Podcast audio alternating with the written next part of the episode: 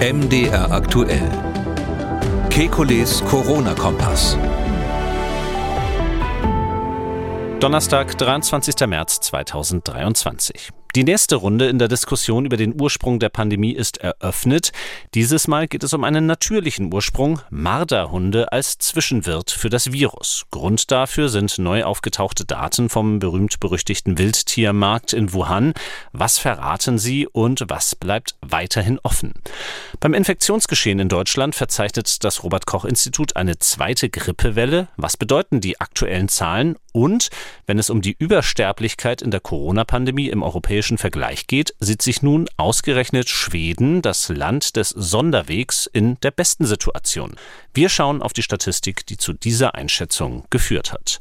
Wir wollen Orientierung geben. Ich bin Jan Kröger, Reporter und Moderator beim Nachrichtenradio MDR aktuell. Jeden zweiten Donnerstag haben wir einen Blick auf die aktuellen Entwicklungen rund ums Coronavirus und wir beantworten Ihre Fragen. Das tun wir mit dem Virologen und Epidemiologen Professor Alexander Kekulé. Hallo, Herr Kekulé.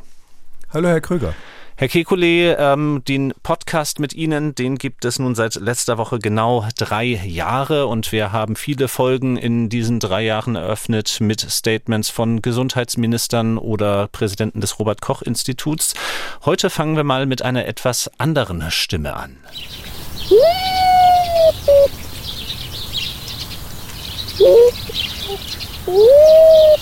Und ich nehme an, Sie können sich schon ungefähr denken, was das war.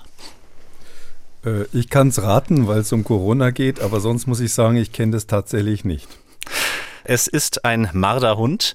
Der Marderhund wird heute eine zentrale Rolle in unserem Podcast spielen. Und zwar geht es da um neu aufgetauchte Daten vom Wildtiermarkt in Wuhan. Schauen wir jetzt als allererstes einmal darauf, was genau wurde dort denn gefunden. Es geht dabei um Daten, die mehr oder weniger plötzlich auf einer äh, öffentlich einsehbaren Internetdatenbank zur Verfügung standen. Ähm, ja, das war im Grunde genommen eine ganz alte Debatte. Aus meiner Sicht sind es auch nicht wirklich neue Daten. Sie sind jetzt nur überraschenderweise von den Chinesen veröffentlicht worden, beziehungsweise kurzzeitig mhm. veröffentlicht worden. Und zwar muss man da so ein bisschen zurückerinnern an die Zeit, wir haben das ja im Podcast auch ein paar Mal schon besprochen, als die Pandemie ausgebrochen ist.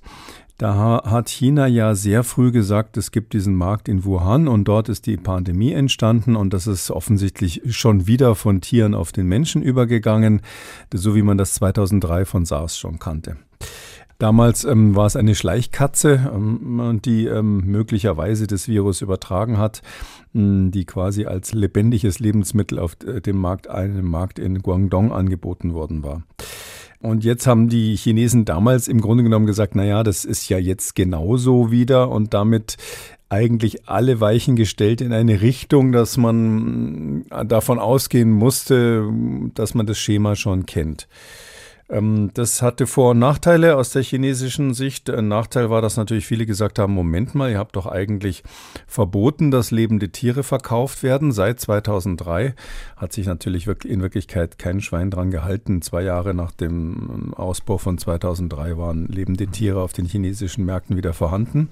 Aber das war natürlich das kleinere Übel, als sagen zu müssen, wir haben gar keine Ahnung, wo es herkommt. Was wohl die Wahrheit, äh, wohl eher die Wahrheit war zu dem Zeitpunkt. Ähm, ja, und in, dieser, in diesem Zusammenhang ist ja damals schon angekündigt worden, ich habe das äh, im Podcast und auch in meinem Buch wirklich ausführlich ähm, beschrieben, ähm, dass man hunderte von Proben genommen hätte auf dem Markt von Tieren, die dort waren, von Käfigen, von allem Möglichen und das jetzt analysieren würde und dann also ganz genau belegen könnte, woran es lag, äh, beziehungsweise in Klammern, dann würden wir wirklich beweisen, dass es vom Markt kommt. Ähm, das war schon alles ein bisschen tendenziös und das Merkwürdige war, dass diese Proben nie analysiert wurden. Das, die kamen nie, es passierte nie irgendwas. Bis zum, ich meine, Februar 2022, also mhm. letztes mhm. Jahr, ich glaube im Februar war es. Da hat ähm, das China CDC, ähm, damals noch der Gao Fu, also der, der ähm, oder George Gao nennt er sich auch, der ähm, sehr internationale, sehr anerkannte ähm, Chef vom chinesischen CDC, von der chinesischen Nationalen Gesundheitsbehörde, der hat eben dann ähm, die Proben da veröffentlicht. Ich glaube, fast 1400 Proben hatten die davon, da hatten die dort davon ungefähr 800 ähm, vom Inneren des Marktes und haben die analysiert. Davon waren 64 Covid positiv Und da haben sie eben geguckt, wo waren die, in welchen Käfigen war da, waren da Abstriche von SARS-CoV-2 positiv und so weiter. Also diese Studie, da hat eigentlich, also ich jedenfalls habe absolut nicht dran geglaubt und meine Kollegen auch nicht so recht. Das war mitten in dieser Diskussion, ob es vielleicht aus dem Labor kommt und äh, wie aus, wie der Sakai aus der Kiste kam dann diese Daten, die also jetzt belegen sollten, dass es wirklich der Markt war als Ursprung der Pandemie. Ähm, einige amerikanische Fachleute, ähm, allen voran der ähm, relativ inzwischen dadurch bekannt gewordene Michael Worobay. Das ist eigentlich ein Evolutionsbiologe aus, von der Universität Arizona. Der hat dann im August 22 in Science einen Riesenartikel geschrieben mit vielen Kollegen zusammen, wo sie gesagt haben, also jetzt ist alles klar, das kam von dem Markt, die Labortheorie ist widerlegt und damit eigentlich mehr Gegner ähm, beschworen, als, ähm, sage ich mal, die Diskussion beschwichtigt, weil eben die Daten, sage ich mal, kontrovers waren, ohne jetzt alles wieder anzufangen. Und alle haben sich natürlich gefragt, und das war eben bei der damaligen Studie von dem George Gao aus dem Februar 22 schon das Komische, ähm, der hat dann immer gesagt, nee, also das äh, hier, wir haben hier humane Sequenzen gefunden. Also die haben gesagt, wir haben da dort, wo SARS-CoV-2 gefunden wurde, wurden auch ähm, ge äh, genetische ähm, Informationen von Menschen gefunden, also DNA von Menschen zusätzlich zu dieser RNA von Viren. Und das war schon alles so ein bisschen an den Haaren herbeigezogen, weil er daraus geschlossen hat, dass es Mensch-zu-Mensch-Übertragungen gegeben haben muss. Aber das muss man sich so vorstellen, wenn jetzt ein Mensch quasi äh, das Virus ähm, an den Fingern hatte oder, oder wenn es anderweitig an so einen Käfig zum Beispiel gekommen ist. Und dann wird das natürlich von irgendwelchen Menschen auch angefasst, so ein Käfig. Und in dem Moment hat man menschliche DNA dort. Und das Komische war, dass Sie gesagt haben in dieser damaligen Studie schon, wir haben überhaupt keine Assoziation mit Tier-DNA gefunden. Also mhm. wir haben nicht ein Tier, was wir untersucht haben, eine Assoziation gefunden, nur mit Menschen. Da haben Sie so eine statistische Analyse gemacht, wie häufig kam also die RNA des Virus zusammen mit der DNA des Menschen. Und ähm, dann gab es aber diese eine berüchtigte Abbildung, wo eben dann drauf war, das, das war eine sogenannte Sperman-Korrelation, das ist so eine statistische mhm. Korrelation. Mhm. Und da waren ganz viele Datenpunkte drauf, wo es hieß Other Species. Mhm. Und wenn man, also andere Spezien. und wenn man also sagt, okay, wir haben nur Menschen gefunden und da sind aber diese Punkte von anderen Spezies, das können ja dann eigentlich nur Tiere sein, logischerweise. Ja. Und deshalb wollten alle immer diese Daten haben, die waren aber verschwunden. Und äh, jetzt ist es eben, und das hat jetzt die Debatte nochmal hochgekocht, äh, wohl so gewesen, dass eine französische Biologin ähm, durch Zufall in dieser weltweiten Datenbank, die es da gibt, GSAID heißt die, dass man da ähm, äh, jetzt genau diese Sequenzen gefunden hat, wohl diese Sequenzen gefunden hat, die all die Jahre vom, äh, vom George Gao nicht rausgegeben, von den Chinesen nicht rausgegeben worden waren ähm, und die wohl auch die Basis dieser Publikation damals waren. Und da hat man eben sehr wohl gefunden, dass da ziemlich viele andere Tiere noch waren mhm. und ähm, darunter eben auch dieser Marderhund. Die damalige Publikation vom Februar 2022, die werden wir natürlich online stellen. Übrigens Abbildung 4 ist äh, die Abbildung, die letzten Endes die Debatte ausgelöst hat. Für alle, die sich da auch nochmal reinlesen wollen. Ja, nun kommen wir zu den Daten, die nun neu vorliegen, eben auch der breiteren Öffentlichkeit, die in China eingeweihten Kreisen ja schon länger bekannt gewesen sein müssen. Wie genau lassen Sie das denn jetzt eingrenzen, diesen Verdacht, den ich überall lesen kann, dass jetzt die Marderhunde der mögliche Auslöser der Pandemie oder der mögliche Überträger gewesen sind? Also aus meiner Sicht wird das völlig überbewertet. Es ist so, dass The Atlantic, das war, ist eine sehr renommierte Zeitschrift, die übrigens auch im Zusammenhang mit SARS-CoV-2 wirklich in der Vergangenheit hervorragende Analysen auch gemacht hat. Die haben das zuerst publiziert und die Überschrift heißt so sinngemäß, gemäß, das sei jetzt der stärkste Beweis dafür, dass es also auf diesem Markt von einem Tier auf den Menschen übergesprungen ist. Ähm, kann ich überhaupt nicht äh, unterschreiben und ich wundere mich auch sehr, dass ähm, einige Wissenschaftler, aber vor allem sehr viele Wissenschaftsredaktionen da drauf gesprungen sind und das quasi so abgeschrieben und dann auch so geschrieben haben. Also bisher hat man, hat man ähm, aus diesem Datensatz, der da ähm, kurzzeitig veröffentlicht war, der ist ja erstaunlicherweise gleich danach wieder zurückgezogen worden, kann ich gleich nochmal was dazu sagen. Da hat man eben fünf verschiedene Wildtiere identifiziert. Eins davon war der Marderhund ähm, und dann so malaiisches äh, Schweinchen, so gibt so kleine Schweine, so malaiische Zwergschweine, ähm, irgendwelche Igel und sonst was. Ähm, auch diese, auch, auch diese, diese Larvenroller oder Verwandte dieser Larvenroller wurden gefunden ähm, und so eine, so eine Bambus, sogenannte Bambusratte. Also lauter so kleine Tiere, die in China ja leider eingefangen werden, lebendig angeboten werden, damit man die dann entweder am Markt vom Verkäufer töten lässt oder lebend mit nach Hause nimmt und zu Hause schlachtet, damit man es frisch essen kann. Was bedeutet das, wenn man deren DNA findet in einer Probe, die Covid-positiv ist? Erstens, man kann nicht im geringsten darüber eine Aussage machen, ob das Virus jetzt tatsächlich von diesem Tier auf den Mensch übergesprungen ist oder gar auf diesen Markt dort übergesprungen ist, was ja letztlich die Schlussfolgerung ist, die falsche Schlussfolgerung, die sehr viele jetzt daraus ziehen, weil alle Proben, die man überhaupt untersucht hat, also alle, die, die damals quasi ähm, weiterverwendet wurden, ähm, ähm, die waren ja Covid-positiv. Also man hat ja nur die Proben weiter untersucht, die Corona-positiv waren.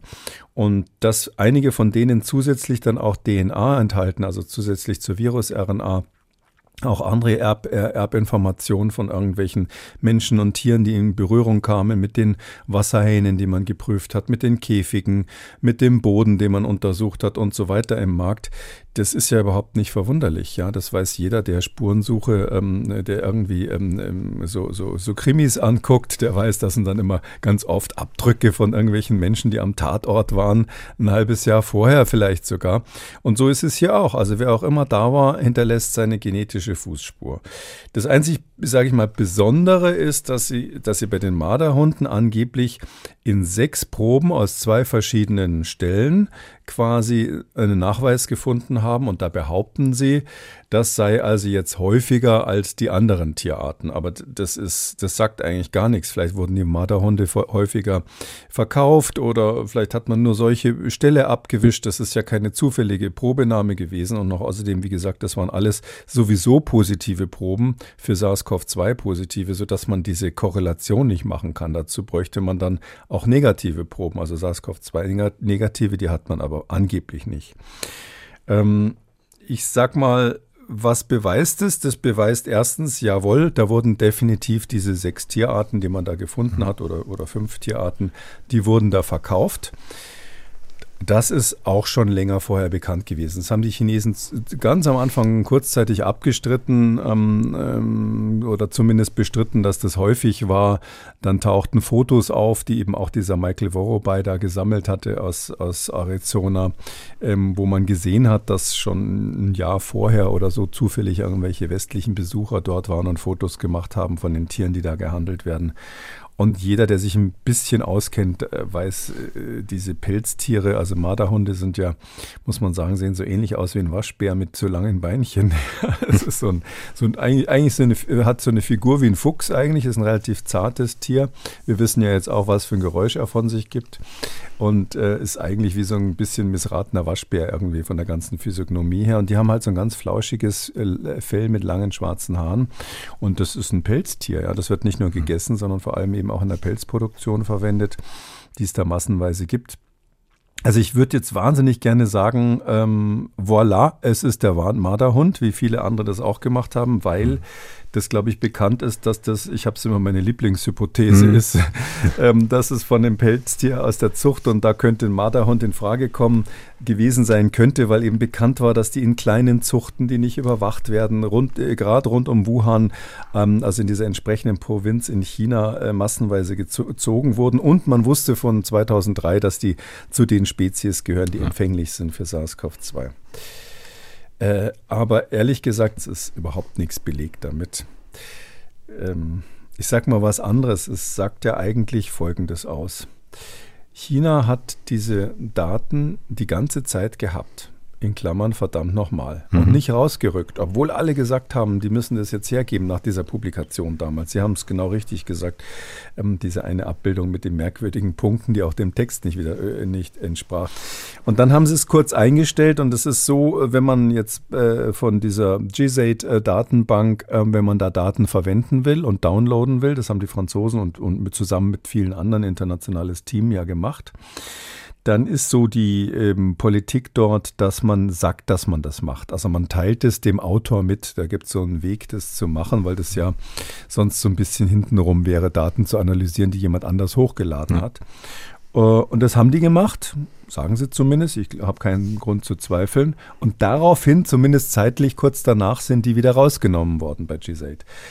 Also äh, könnte man sagen, ja gut, die wollen vielleicht nicht, dass jemand anders ihre Daten jetzt auswertet und zuerst irgendwas publiziert. Aber mit der ganzen Vorgeschichte stinkt es ehrlich gesagt zum Himmel. Und das ist für mich belegt es einfach, ich muss es so brutal sagen, dass China lügt. Nicht mhm. einzelne Personen, also George Gao kenne ich persönlich, den Gao Fu heißt er eben, also äh, eigentlich ist der Vorname Fu gewesen, er hat in Oxford studiert, bei David Bishop promoviert, das ist ein ganz toller Mann, ähm, der auch ähm, für Pandemievorbereitung sich seit langer Zeit vorher schon interessiert hat ähm, viel, viel, besser sozusagen da informiert war als so manche andere ähm, Chefs von ähnlicher Einrichtungen international. Dem, dem würde ich das nicht unterstellen, aber offensichtlich ist ihm da auf die Finger gehaut worden. Der ist jetzt auch nicht mehr Chef von China CDC seit letztem Jahr, Anfang letzten Jahres. Die haben einfach die Daten zurückgehalten, machen dann Versteckspiel und äh, die lügen. Das ist ganz offensichtlich. Und wenn ich das weiß, dann glaube ich gar nichts mehr. Dann sage ich, vielleicht haben sie das nur hochgeladen, um die Diskussion anzuschmeißen. Vielleicht haben sie absichtlich, weil, weil, weil ja, ich meine, das mit den Marderhunden ist jetzt nicht meine Privatidee, ja, sondern da gibt es viele Kollegen, die der gleichen Meinung sind. Aber vielleicht haben sie gedacht, ah, mach mal ein bisschen Marderhund. Das ist sowas, was die, was die Wissenschaftler sofort fressen und sagen, stimmt, wir haben es ja schon immer gesagt. Ähm, das heißt, es riecht irgendwie so ein bisschen nach ähm, gelegter Fährte, hätte ich fast gesagt. Ähm, und äh, was man natürlich abgesehen von diesem eventuell vorsätzlichen Problem natürlich sagen muss, ist, solche Sachen äh, können natürlich auch immer sogenannte Kontaminationen sein. Das heißt, wenn da schnell, schnell, schnell, das wurde ja hinterher alles vernichtet, desinfiziert, verbrannt, die Spuren wurden komplett gelöscht im Januar äh, 2020, da, sodass keine internationalen Teams irgendwie jemals was zu Gesicht bekamen von diesem Markt. Ähm, und wenn man das so schnell, schnell macht und dann noch ein paar Proben zieht, äh, Tausende in dem Fall, da kommt schon mal was durcheinander. Da kann es schon mal sein, dass die Hand des Untersuchers mit dran war. Da kann es sein, dass man die, den Tupfer fallen lässt und dann noch was vom Boden statt vom Käfig mit dran ist. Also es kann sozusagen vorher eine Kontamination gewesen sein. Auch in der Weise, dass eben ein Mensch zum Beispiel das Virus an den Käfig gebracht hat und der Marderhund vorher oder nachher dort war. Ähm, und es gibt aber auch solche Verunreinigungen, Kontaminationen dann im Labor, wenn man dann anfängt zu arbeiten, bei dieser PCR, die man da machen muss, also bei dieser Methode, mit der man das Virus nachweist. Da ist es eben so, ähm, dass man die einzelnen RNA-Sequenzen, die man da findet, sehr stark äh, amplifiziert, also verstärkt, vervielfältigt. Ähm, und wenn man da solche Massen sozusagen herstellt, dann kann das auch mal eine andere Probe verunreinigen. Und ähm, daher würde ich jetzt mal insgesamt sagen, das ist, ist einfach extrem störanfällig. Nun habe ich den Artikel im Atlantic natürlich auch gelesen und eine der skeptischeren Stimmen sozusagen, die da zu Wort kommt, die sich also sehr vorsichtig äußert, ist Maria van Kerkhove, eine der Verantwortlichen bei der WHO für das Covid-19-Programm dort, die einfach sagt, es ist ein Hinweis, äh, dass da noch mehr Daten existieren in China und es wäre nun Chinas Aufgabe, das natürlich äh, sofort verfügbar zu machen. Aber jetzt mal ganz optimistisch gesagt, ähm, aus irgendeinem Grund kommen die doch noch zur Veröffentlichung Veröffentlichung. Ähm, welche Daten könnten uns da denn jetzt noch weiterhelfen? Das Einzige, was helfen würde, ähm, ist tatsächlich, wenn China die Tür aufmachen würde und sagen würde, okay, wir zeigen euch die Proben. Da kann man auch, hat man auch dann gewisse Hinweise, ob sowas aus Versehen mal kontaminiert wurde im Labor. Das kann man dann, da kann man Hinweise dann darauf finden und äh, man, man müsste wirklich eine unabhängige Zweitanalyse machen, weil was die da quasi sequenziert haben, da glaube ich überhaupt nichts, äh, was die da hochgeladen haben. Ähm, ich meine, dass die WHO da genau das natürlich auch jetzt fordert. Die sind äh, sehr genervt. Frau van Kerkhove ähm, ist ja da Programmleiterin überhaupt für die Infektionskrankheiten, also nicht nur für SARS-CoV-2 und äh, die ist äh, zu Recht, äh, würde ich mal sagen, auch wenn sie politisch, äh, diplomatisch antwortet hat, die, mhm. hat den dicken Hals. Das ist doch ganz klar, wie wir alle, wenn man sowas sieht. ähm, nach dieser Vorgeschichte. Hm, ich setze noch eins drauf, also das ist jetzt ein bisschen virologisch, aber wenn man sich das anschaut, die haben ja die, ähm, diese Tierarten identifiziert anhand der Mitochondrien-DNA. Also es ist so, dass man, äh, jedes Tier hat ein bisschen andere Mitochondrien, also in den Eukaryonten, in den, in den Tieren, die also einen richtigen Zellkern haben, so wie wir, da sind ähm, so kleine Organellen drinnen, die heißen eben Mitochondrien und die sind zuständig für die, letzt kann man so pauschal sagen, für die Energiegewinnung in der Zelle. Und anhand derer kann man sehr gut die Spezies feststellen. Und die haben äh, bei diesen äh, veröffentlichten Sequenzen, die jetzt noch nicht alle ausgewertet sind, also die Franzosen haben sie angeblich downgeloadet, das heißt also, man wird sie wohl auswerten können, ähm, aber da haben die eben zum Teil fast 100 Prozent erfolgreiche Sequenzierung der mitochondrialen äh, äh, DNA gehabt. Das ist ganz selten, dass man da so äh, fast alles sequenziert. Ja, also gerade bei so einer Probe, die aus dem Dreck gewonnen ist, ist da normalerweise viel abgebaut und man kann froh sein, wenn man so 80 Prozent der Sequenz kriegt. Die waren aber fast zu 100 Prozent sequenziert. Und schon damals bei dem, bei dem Gao-Paper aus dem Februar 22 ist einigen Leuten aufgefallen, eben, die haben bei einigen Proben es sogar geschafft, das Virus anzuzüchten. Also nicht nur RNA ähm, nachzuweisen, das können ja abgetötete Viren sein oder Fragmente von Viren, sondern auch leben, leb, lebendige Viren anzuzüchten. Und da muss man sagen, wenn man sich jetzt nochmal erinnert, wie das damals so zugegangen ist, äh, das ist schon eine Leistung, dass die da quasi von so einem Käfig irgendwie ein, ein replikationsfähiges Virus noch isoliert haben. Das müssen sie entweder sofort quasi in der gleichen Tagen gemacht haben oder, naja, also wie auch immer, das war erstaunlich, dass dann manchmal die Qualität so super gut war und an anderen Stellen nicht so gut. Und das würde ich jetzt als jemand, der auch durchaus öfters mal Gutachten für Gerichte schreiben durfte, mhm. würde ich jetzt mal sagen, das könnte ein Hinweis darauf sein, dass da was gebastelt wurde, dass da was zusammengesetzt wurde, was vielleicht ursprünglich gar nicht so zusammen war. Und so, das erkennen natürlich auch Leute von der WHO, auch wenn die da diplomatischer sein müssen als ich. Und deshalb hat das dieses, diese, diese Erkenntnis nicht gerade zur Befriedung beigetragen, sondern das Gegenteil eigentlich, dass man jetzt sicher ist, dass die Chinesen da nicht die Wahrheit sagen. Mhm. Wenn wir das Thema vielleicht für heute abschließen, nun haben Sie selber gesagt, dass Sie natürlich diese These von Marderhunden oder allgemeiner gesprochen einem Säugetier als Zwischenwirt für das Virus auch äh, immer wieder als plausibel ins Spiel gebracht haben und damit natürlich nicht alleine standen unter den Virologen. Es gibt ja auch prominente andere, die, die äh, diese These immer wieder erklärt haben, was dafür spricht. Ähm, wie plausibel ist das weiterhin? Naja, also es ist so, ähm, klar ist, ähm, es muss einen Zwischenwirt gegeben haben. Also das kann nicht anders sein, ähm, aus meiner Sicht. Ja, und gibt auch ein paar Kollegen, die sagen, es geht anders, aber ähm, das haben wir so am ganz, ganz am Anfang dieses Podcasts drum. Interessant, dass gerade drei Jahre her ist, mhm. die verschiedenen Theorien diskutiert.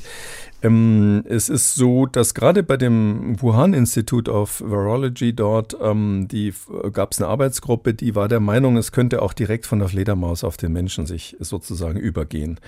Das ist aber eine Mindermeinung, die international jetzt nicht so geteilt wird. Ähm, aber muss man einfach sagen, es gibt Leute, die meinen, dass es so funktionieren könnte.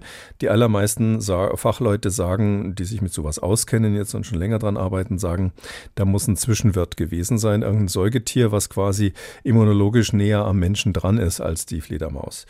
Ähm, und ähm, der Marderhund speziell ist eben von einigen Fachleuten das Lieblingstier, gibt es aber auch ein paar andere, die in Frage kommen, wurden ja auch schon irgendwelche Schuppentiere in Betracht mitgezogen und sonst was.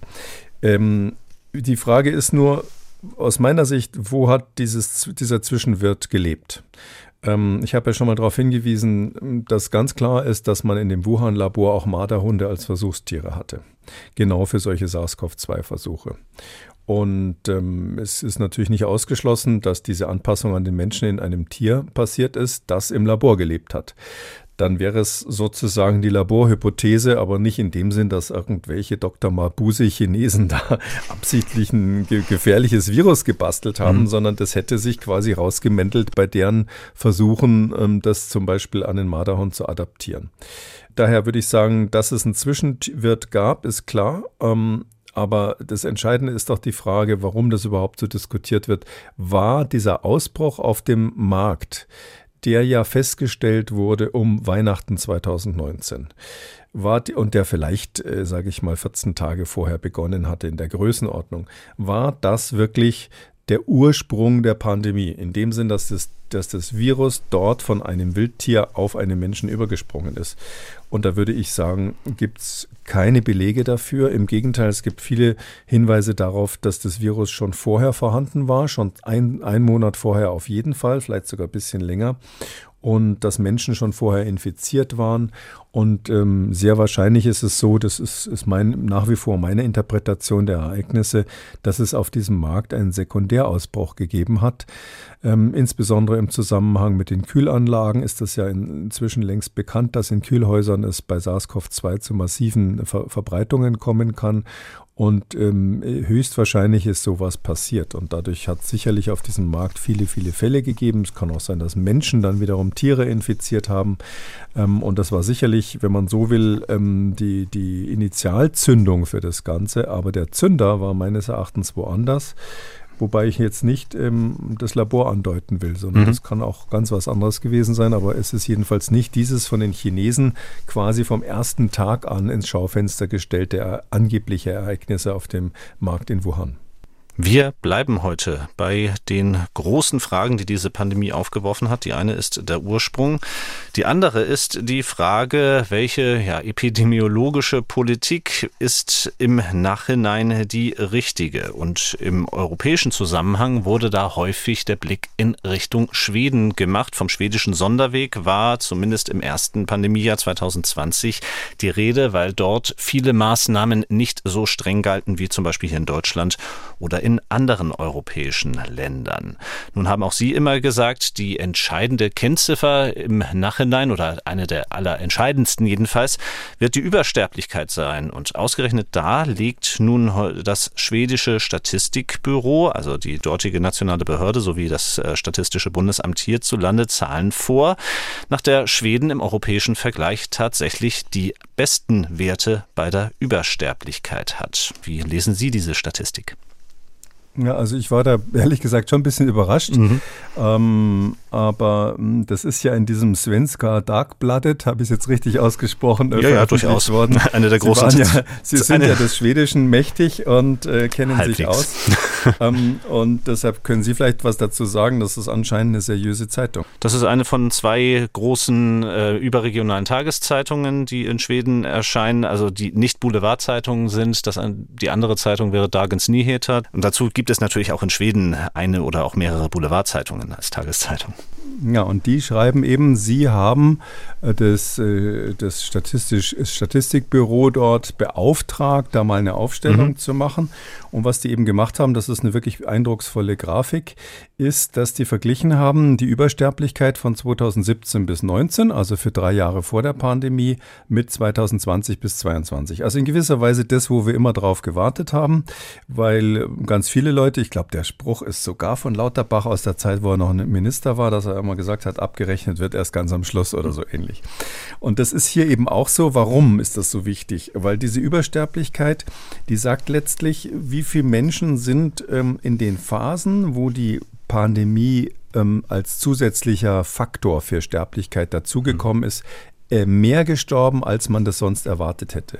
Da macht man nicht einfach nur eine Subtraktion, wenn man sich das vorstellen kann, sondern man muss quasi die Dynamik ein bisschen vergleichen. Man muss ähm, das theoretisch, wenn man es optimal macht, das haben die dort aber nicht gemacht, noch nach Altersgruppen und Veränderungen der Population, ob es also, ob die Population zunimmt oder abnimmt oder ähnliches, also Geburtenziffer, Sterbeziffer allgemein, muss man das noch berichtigen nach Geschlecht und sowas. Das ähm, ist jetzt hier nicht gemacht worden, aber so ganz grob gesagt ist es doch so. Äh, wenn jetzt irgendjemand gesagt hätte, hm, in der Zeit, wo wir mit der Pandemie zu tun haben, werden definitiv nicht mehr, mehr, Menschen sterben als sonst. Dann hätten wir, glaube ich, uns den ganzen Aufwand hm, kaum gemacht. Dann hätten wir viel selektiver gesagt, naja, lass uns mal überlegen, ob wir spezifische Bevölkerungsgruppen schützen können, die ein besonders hohes Risiko haben. Aber wir hätten nicht so einen nationalen oder gar globalen Notfall daraus gemacht und, und jetzt quasi alle anderen Dinge des Lebens hintangestellt. Und diese Auswertung, die jetzt da gemacht wurde, heißt eben mal ganz grob gesagt, wie sieht es mit der, sind jetzt mehr Menschen gestorben, gab es eine Übersterblichkeit, ja oder nein? Und die Antwort ist ja, in Schweden gab es eine gewisse Übersterblichkeit, also in den drei Pandemiejahren sind, so steht es da jedenfalls, 4,4 Prozent mehr Menschen gestorben als in den drei Jahren vorher. Also 4,4 Prozent ist innerhalb des statistischen Hintergrundrauschens. Das ist jetzt nicht so, dass man sagen kann, oh wow, das ist jetzt wahnsinnig harte Zahl, mhm. sondern irgendwo ähm, kleine Zahl. Aber das Interessante ist aus meiner Sicht, dass Länder, die ja eigentlich vergleichbar waren, die ähm, eine ähnliche, sage ich mal, grundsätzlich politische Orientierung haben, nämlich die anderen skandinavischen Länder, wenn man Norwegen anschaut oder mhm. vielleicht auch Dänemark, ähm, dass die im gleichen Bereich waren. Ein bisschen schlechter sogar als Schweden nach dieser Statistik, aber da würde ich jetzt nicht viel drauf geben. Aber ich, wichtig ist eben einfach, dieser bisschen grobe Blick zeigt keinen Unterschied zwischen Norwegen, die ziemlich strenge Maßnahmen hatten, Dänemark, die am Anfang strenge Maßnahmen und dann vor allem eine super gute Impfquote hatten. Schweden hat nach wie vor keine so tolle Impfquote. Ich meine, die liegen noch bei paar 70 Prozent irgendwie auf die Gesamtbevölkerung, also 77 oder sowas auf die Gesamtbevölkerung bezogen sind, also auch schlechter als Deutschland. Ähm, bei der Gesamtimpfquote. Und ähm, ist ja bekannt, das sogenannte schwedische Modell, der schwedische Sonderweg, wie man das auch genannt hat, war ja so, ähm, Schulen blieben die ganze Zeit auf, Ge ähm, Gaststätten und so weiter wurden kurzzeitig mal geschlossen, aber dann gleich wieder aufgemacht. Das äh, ist sozusagen nicht der Rede wert.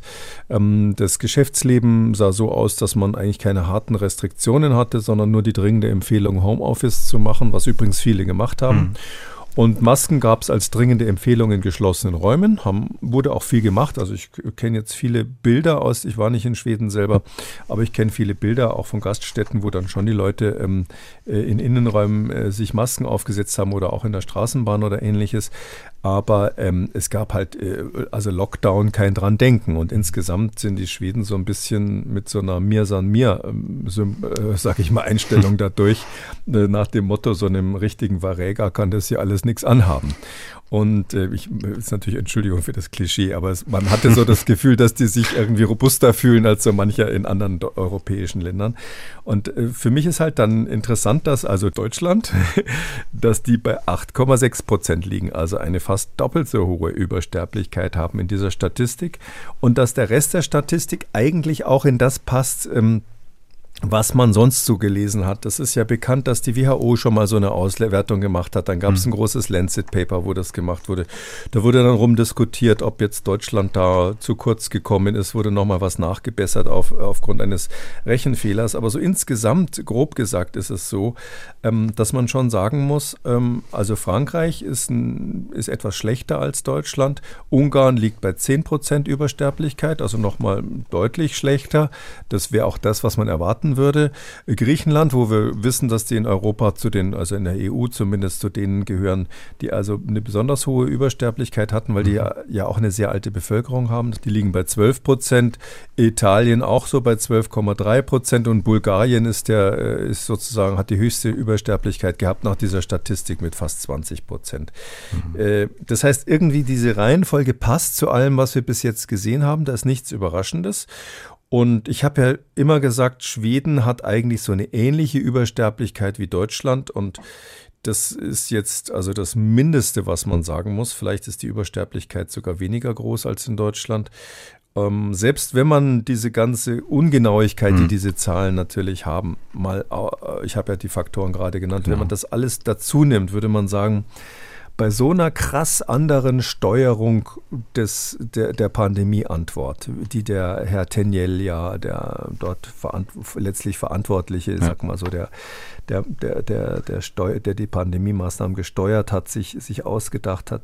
Bei so einer krass anderen Antwort würde man selbst bei dieser groben Beurteilung, die äh, so eine Übersterblichkeit ähm, bietet, würde man sagen, da muss man irgendeinen Nachteil für Schweden sehen. Aber nein, im Gegenteil, die schneiden hier besonders gut ab. Vielleicht, ähm, um eine Sache noch zu erwähnen, auch das wird in dem äh, angesprochenen Zeitungsartikel erwähnt, ist, äh, dass am Anfang äh, natürlich besonders die Region Stockholm sehr hart getroffen wurde mit vielen Covid-19-Toten.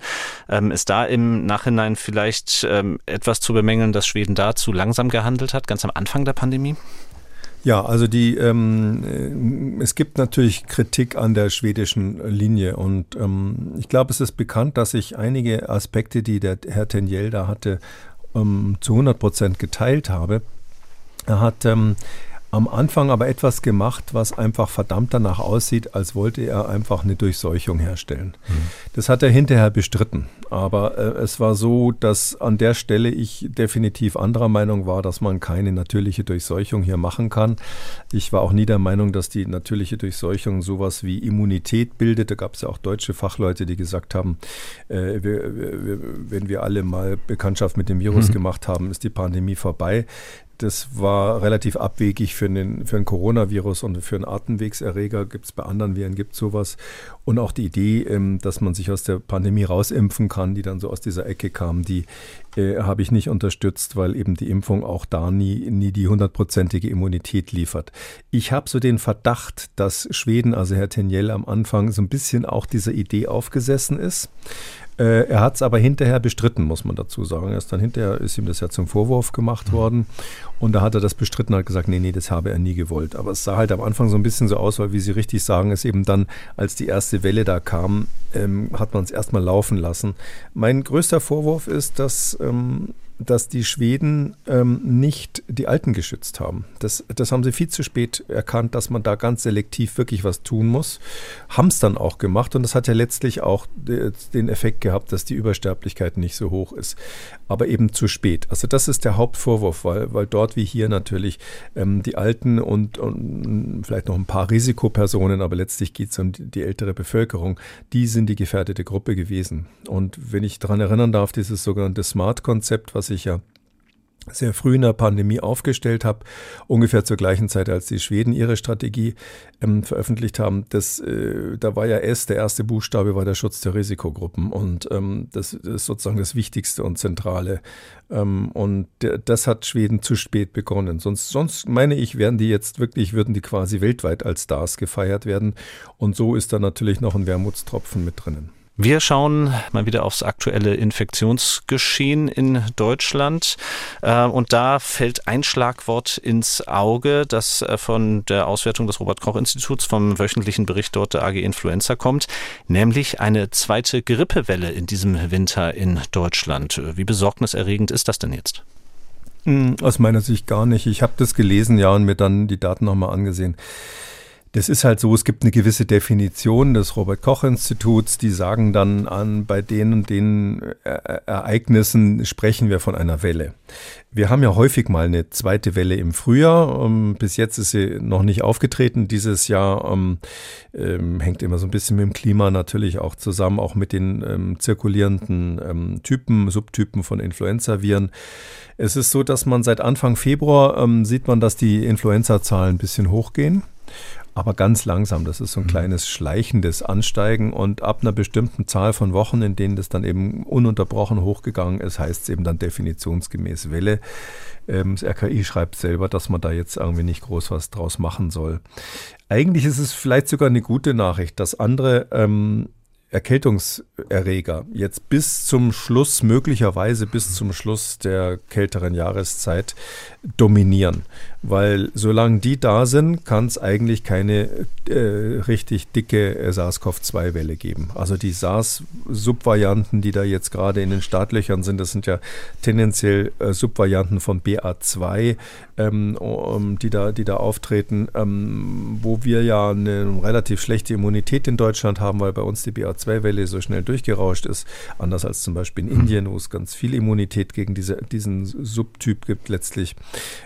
Ähm, äh, da ist es so, dass wir befürchten müssen, wenn jetzt diese sehr jahreszeitlich, sehr saisonal eingeschwungenen Erkältungserreger und Grippe, wenn man das mal dazu nimmt, wenn die wieder zurückgehen, dass dann vielleicht auch SARS-CoV-2 nochmal eine Welle machen könnte. Das hatte ich, glaube ich, auch mal erklärt, dass das nicht auszuschließen mhm. ist.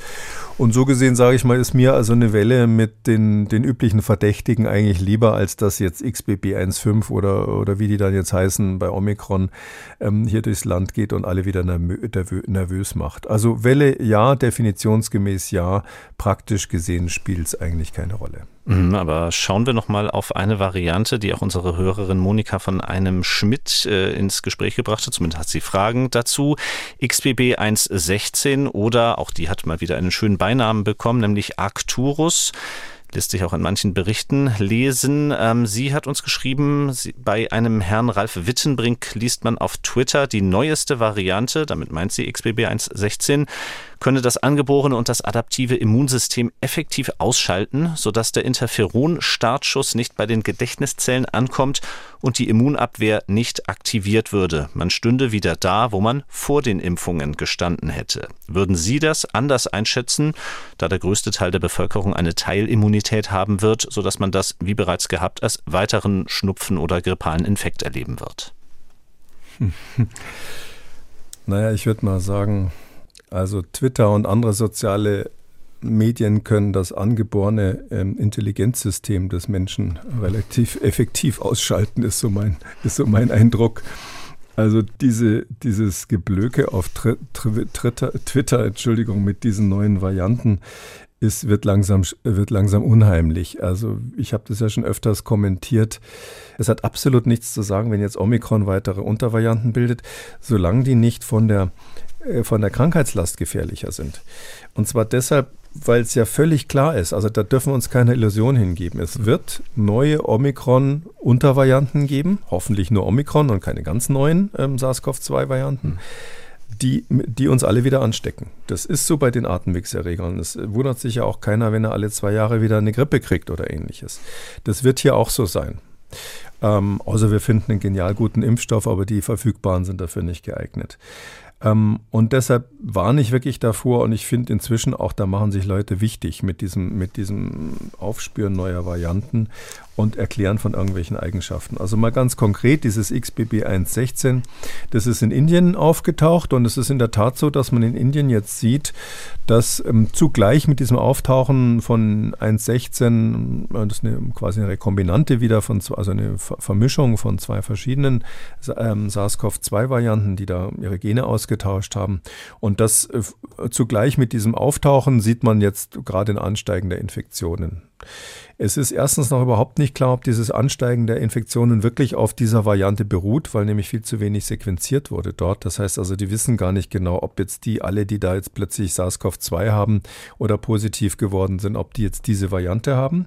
Und wenn es so ist, würde ich sagen, ja, das äh, hat mich eh schon gewundert, dass weder aus China noch aus Indien, wo ja die Gegenmaßnahmen ja schon lange eigentlich nicht funktionieren und es eigentlich keine Impfung gibt, sondern das Virus sich auf natürlichem Wege, wenn ich mal so sagen darf, äh, weiter optimieren kann, dass wir da keine neuen Varianten äh, bekommen von dort. Bisher nicht. Und ähm, wenn jetzt XBB 1.16 das sein sollte, dann ist es halt das. Aber es wird auf jeden Fall irgendwas spätestens im Herbst kommen, was uns auch in Deutschland wieder ähm, neue Coronavirus-Infektionen beschert. Und ähm, da kann man auf Holz klopfen, äh, hoffentlich keine schwereren als bisher. Und für einige Teile der Bevölkerung wird äh, eine Impfung äh, einen Beitrag dazu leisten.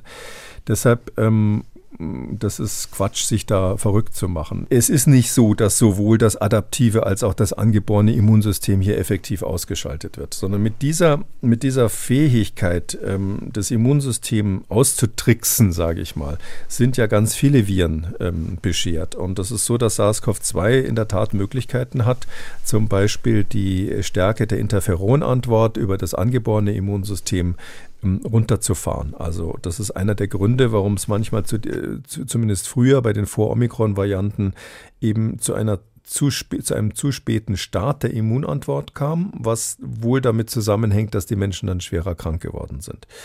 Ähm, das können die, ja, aber das kann XBB 1.16 kein Stück besser oder schlechter als alle anderen. Da ist absolut kein Hinweis darauf, dass sich da was geändert hat. Und ähm, äh, insbesondere das angeborene Immunsystem auszuschalten, ist nicht einfach, weil das eben ein ganz primitiv, primitives System hat, äh, Viren zu erkennen oder überhaupt Fremdkörper zu erkennen. Das ist so eine Art heuristische oder generische Erkenntnis, äh, was irgendwie fremd ist. Die ist nicht so speziell gegen den mhm. einzelnen Erreger gerichtet.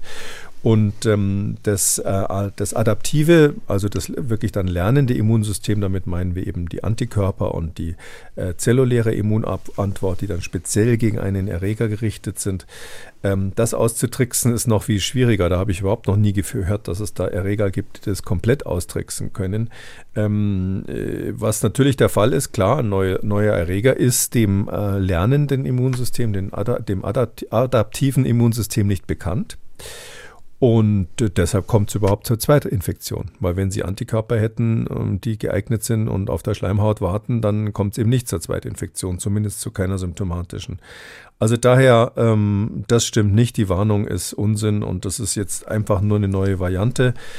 Ähm, bei uns haben wir ja in Deutschland durchaus auch, das ist ja, haben wir jetzt vorhin gar nicht besprochen, bei uns gibt es ja auch ähm, XBB1 sagt RKI mit Sublinien, die fassen mhm. das schon einfach alles in einen Topf zusammen, die jetzt bei über 50 Prozent inzwischen angelangt sind. XBB 1.5, ähm, das ist sowas ähnliches wie 1.16, ähm, liegt jetzt bei 40 Prozent in Deutschland. Ähm, man kann vielleicht aus diesen Erkenntnissen in Indien und dem immer wieder neuen Auftauchen von neuen Varianten, und ich bin auch sicher, dass wir aus China eine sehen werden, früher oder später. Frage, ob das die chinesischen Behörden zuerst melden oder die Leute, die die Abwasser von Flugzeugen aus China mhm. untersuchen.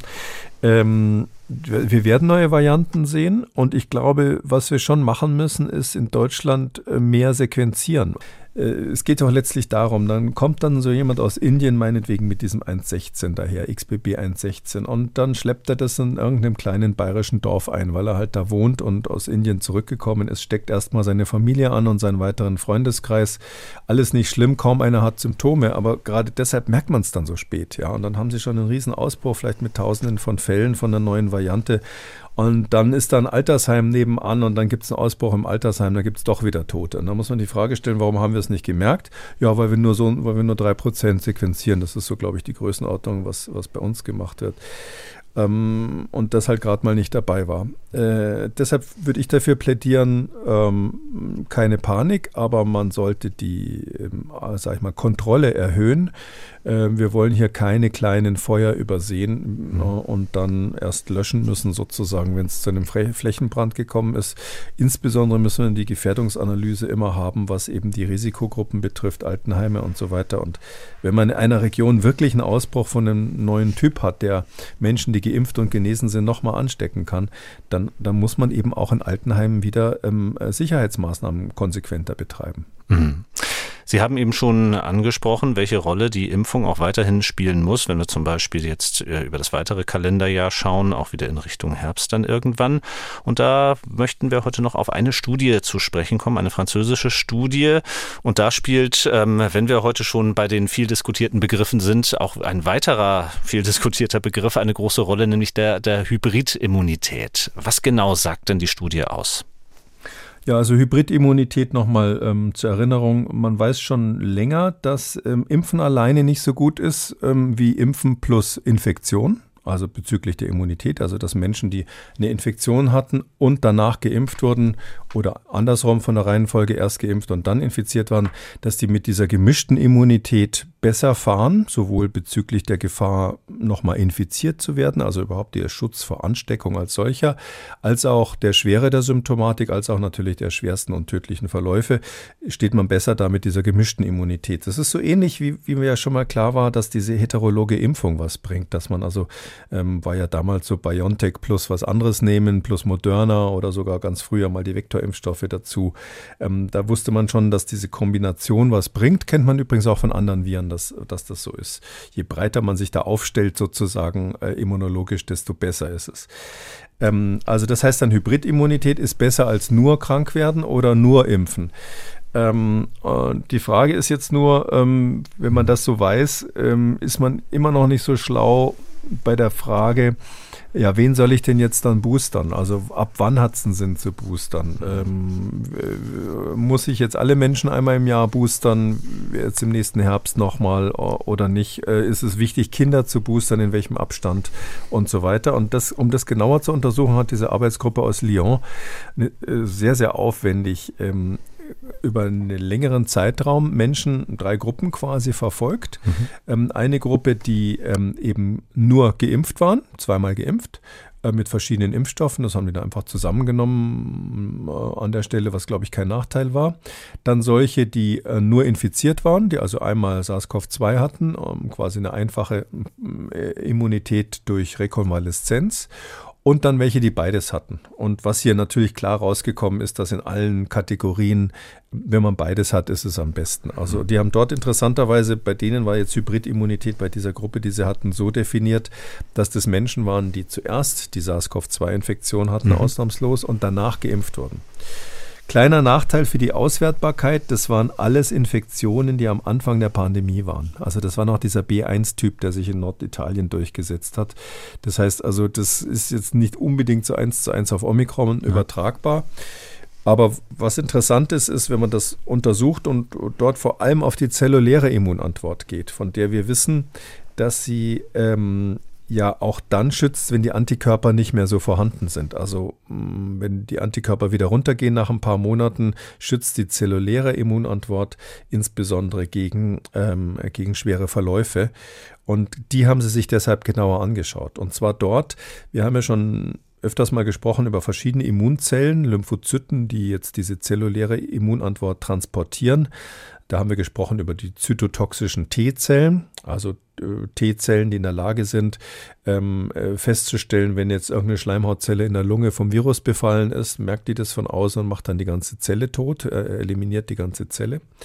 Und dann gibt es aber eben auch ähm, interessanterweise B-Zellen, die produzieren im Prinzip Antikörper. Also die B-Zellen sind die Vorläufer der Antikörperproduzierenden Zellen.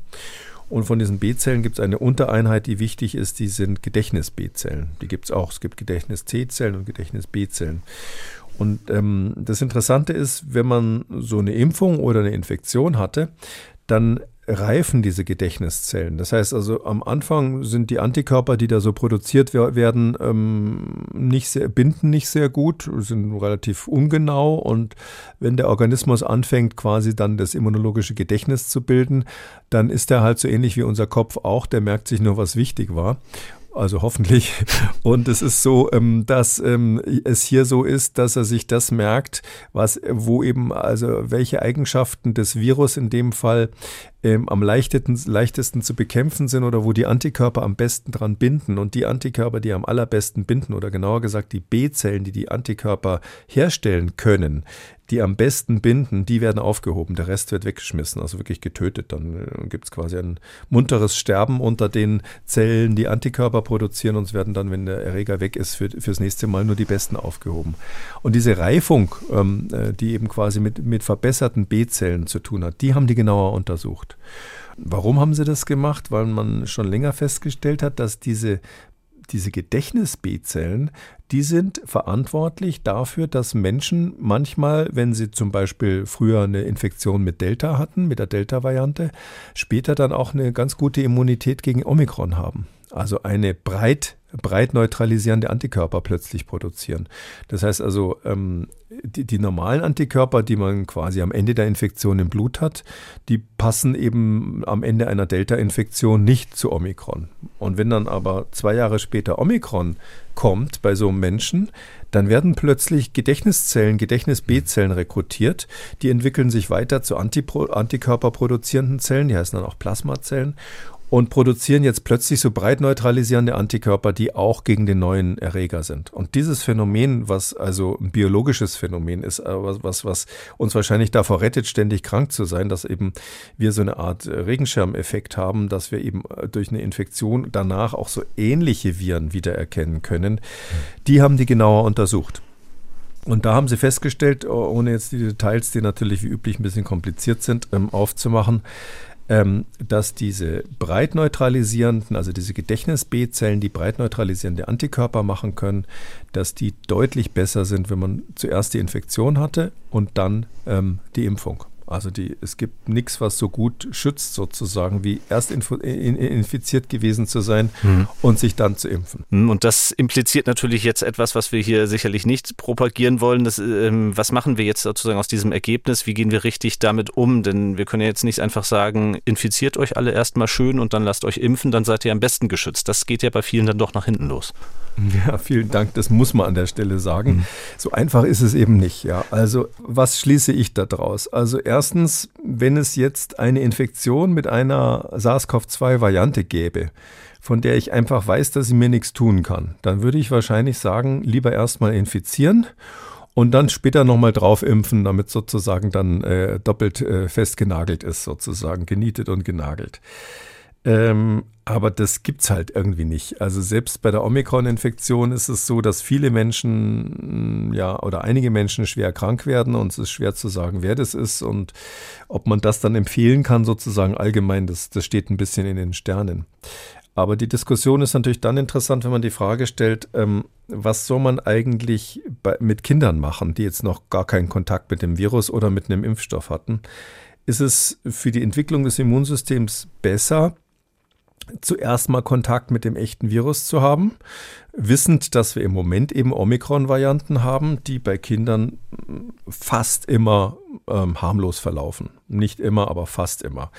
Die Fälle, die sozusagen äh, ernstzunehmende Probleme machen, sind in einem Seltenheitswert, der schon in den Bereich rankommt, wie die seltenen Nebenwirkungen der Impfungen. Also da sprechen wir eigentlich jetzt nicht von komplett anderen Größenordnungen. Das heißt, da muss man überlegen, wie ist es mit Kindern? Ist es, bei, solange wir eine Omikron haben, vielleicht, wenn man als erste Mal im Leben Kontakt mit diesem Virus oder eben einem Impfstoff hat, ist es vielleicht besser, das echte Virus zu erleben?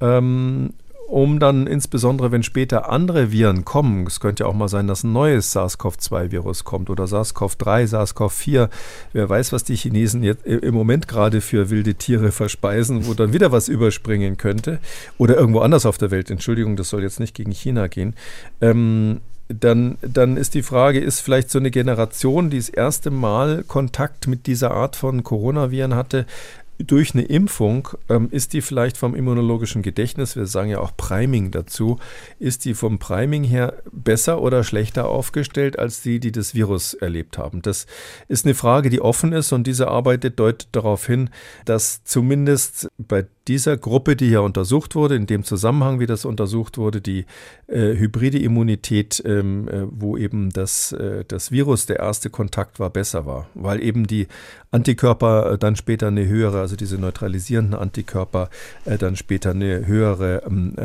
ähm, Avidität haben, wie wir sagen, also eine höhere Bindungskraft quasi an das Virus dann später haben ähm, weil wir vor allem, das ist ein Aspekt, der, der, mir eigentlich am wichtigsten war in dieser Arbeit, ähm, die haben auch untersucht, ähm, wo gehen diese Gedächtniszellen dann hin, also diese B-Gedächtniszellen, die unterscheiden sich nochmal ähm, daran, dass die, ähm, die haben verschiedene Oberflächenstrukturen und je nachdem, was sie da an der Oberfläche haben, wandern sie in verschiedene Bereiche des Körpers. Das ist ganz spannend. Wir haben das bei, bei dem Gesundheitspodcast über AIDS mal besprochen, mhm. dass es Zellen gibt, die in den Darm äh, wandern und ja. dort dann die Immunabwehr übernehmen.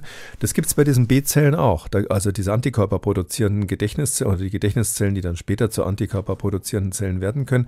Da gibt es eben welche, solche Memory-Zellen, die, die haben eine Affinität in den Darm zu wandern, in die Lymphknoten, die im Darm sind, ins lymphatische Gewebe dort. Andere gehen in die normalen Lymphknoten, ähm, andere bleiben im Blut und so weiter. Also da gibt es wirklich eine, eine Prädisposition, ganz wichtig, auch bestimmte gehen in die Schleimhäute und in die Haut.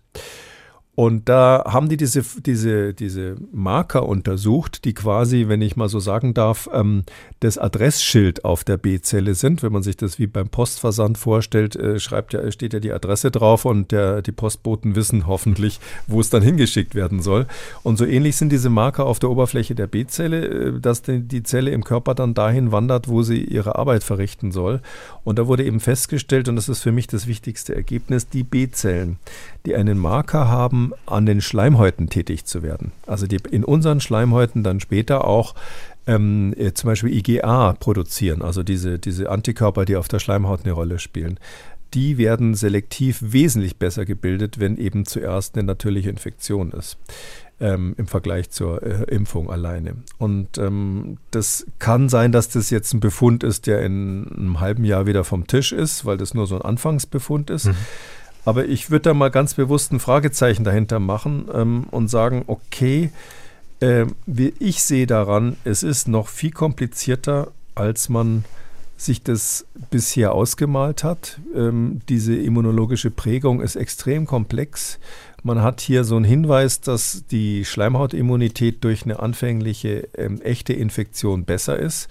Und wenn es so wäre, dass man jetzt epidemiologisch feststellt, dass so ein Atemwegsinfekt durch eine SARS-CoV-2-Untervariante wie Omikron ähm, zu vertreten ist, dann müsste man natürlich sagen, okay, das ist auf der einen Seite der Waagschale und auf der anderen Seite ist die Frage, was bringt es den Kindern dann, äh, wenn sie geimpft werden? Weil die Impfung ja bekanntlich den Haupteffekt hat, die macht ke leider keine gute äh, Schleimhautimmunität, das ist ja bekannt ähm, sondern die macht eine Immunität durch ähm, Antikörper und auch ähm, äh, Zellen im, im Blut, die, die, die, gegen das Virus kämpfen. Und das ist ja, wenn man so will, die zweite Verteidigungslinie, die man dann braucht, mhm. äh, wenn es um schwerste und tödliche Verläufe gibt geht. Also und deshalb impfen wir ja auch. Deshalb war es ja auch dringend notwendig zu impfen. Es ist weiterhin notwendig, die Risikogruppen zu impfen. Nun gibt es aber diese schweren und tödlichen Verläufe bei Kindern zumindest nicht in messbarem Maße. Also bei Kindern gibt es in keinem Land der Erde irgendwie eine Übersterblichkeit, die man messen könnte. Ähm, das heißt also, da muss man schon die Frage stellen, wann ist es dann sinnvoll zu impfen, mit welchem Impfstoff und äh, das liegt halt dann für mich in zwei, in zwei Schalen der Waage, wo ich sagen muss, es schlägt für mich nicht eindeutig für die primäre Impfung von Kindern um. Im Moment, ja, könnte sein, dass sich die Daten noch ändern, aber im Moment sage ich mal, bei der Abwägung der Gesamtumstände kann ich nicht sagen, dass es eine harte Indikation gibt, generell alle Kim Kinder mit den jetzt verfügbaren Impfstoffen gegen die jetzt zirkulierenden Omikron-Varianten zu impfen. Ähm, natürlich, äh, wie Sie wissen, mit einem gewissen Fingerzeig Richtung ähm, STIKO, die in dieser äh, Hinsicht immer noch nicht ihre Empfehlungen geändert hat. Damit sind wir am Ende der 345. Ausgabe von Kekules Corona-Kompass. Vielen Dank, Herr Kekule. Den nächsten Corona-Kompass, den gibt es in zwei Wochen zu hören. Am nächsten Donnerstag hören wir uns dann wieder zu Kekules Gesundheitskompass, dann mit einem politischen Thema der gerade diskutierten Krankenhausreform und einer großen Aufgabe, der wir uns dann stellen, dieses Thema so aufzubereiten, dass dann auch alle unsere Hörerinnen und Hörer da gut mitdiskutieren können. Also, bis nächste Woche. Gerne, bis dann, Herr Kröger. Tschüss. Wenn Sie eine Frage haben, dann schreiben Sie uns. Die Adresse lautet mdraktuell-podcast.mdr.de oder rufen Sie uns an, kostenlos unter 0800 322 00. Kekules Corona-Kompass gibt es als ausführlichen Podcast unter Audio und Radio auf mdr.de, in der ARD-Audiothek, bei YouTube und überall, wo es Podcasts gibt. Und wer das ein oder andere Thema noch einmal vertiefen möchte, alle wichtigen Links zur Sendung und alle Folgen zum Nachlesen finden Sie unter jeder Folge unter Audio und Radio auf mdr.de. MDR aktuell. Kekules Corona-Kompass.